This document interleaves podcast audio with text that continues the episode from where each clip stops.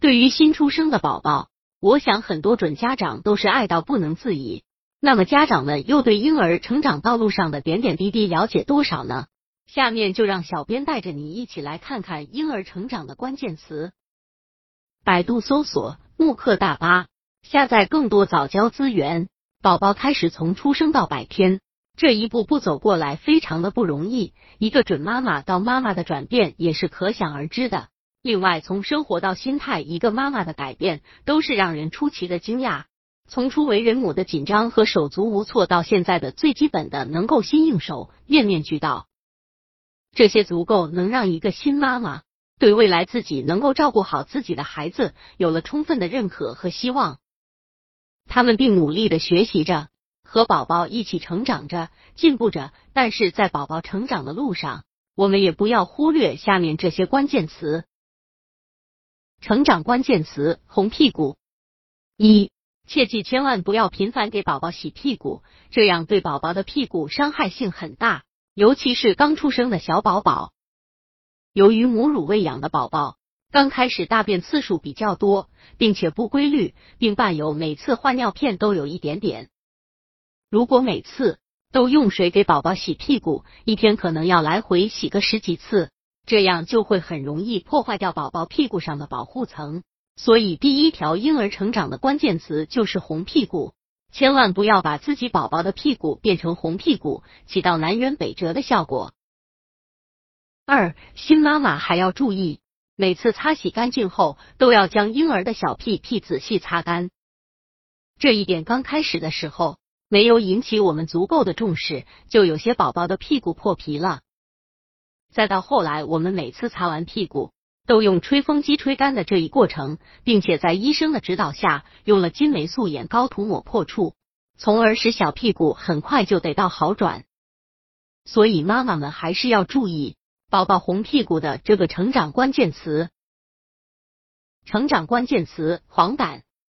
从黄疸的分类来看，一，第一，从它的病理性看，出生后二十四小时内发生，可采脚后跟的血。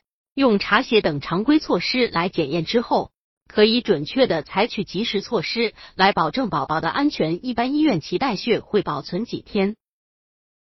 二大二从生理性看，一般在出生后五到七天会达到高峰期。还有要注意的，就是宝宝出生后应多为促进他们的肠道排泄。对于生理性黄疸。需要治疗的指数，每个医院都不同。治疗手段一般是照蓝光来达到治疗的效果。三母乳型一般表现持续时间较长，且宝宝并未其他征兆。断母乳三到四天，黄疸指数会有明显的下降，在两到四周之后后会自动退去，也有的可长达两个月之久。在确诊之后就无需断母乳。近年来。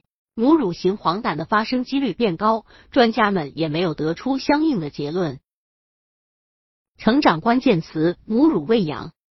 一、有关喂奶姿势的相关问题，妈妈们肯定都都知道，正确的喂奶姿势很重要，不论对于自己还是宝宝，要让宝宝含住大部分乳晕等。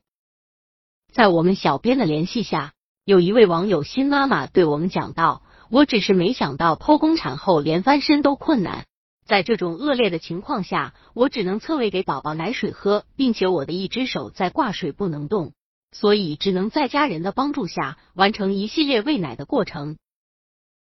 这样等到我自己出院回家，我和宝宝都习惯了侧喂这个方式，作为是用了很长的时间才学会的。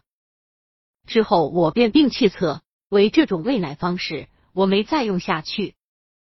虽说晚上喂奶比较省力，却也容易让宝宝睡着，常常导致宝宝含奶头时间过长，有时只含住了乳头，造成唾液过长时间浸泡乳头而引发我的乳头疼痛。同时，宝宝吃完后我不能及时帮助拍嗝，也比较容易出现慢奶这种情况。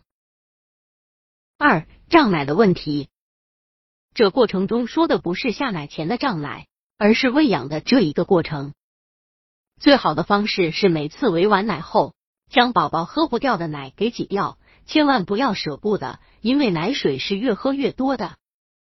要是真的遇到结块的情况了，妈妈们要尽快处理这个情况。以为乳腺炎就是这么产生的，吸吮是最好的办法。对于宝宝喝奶来说，三有关挤奶的问题，有些妈妈使用的吸奶器是手动的，就很辛苦，之后就都改成手挤的了。有时候也会使用吸奶器，这是在上班之后需要储存的情况下使用的常用办法。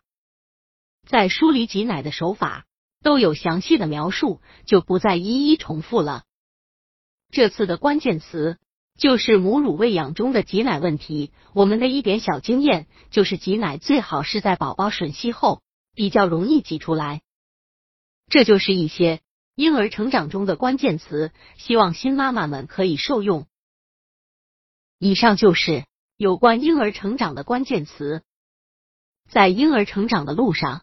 妈妈对于婴儿成长的关键词一定要有所了解，并做到有所收获，这样才能看到并学到。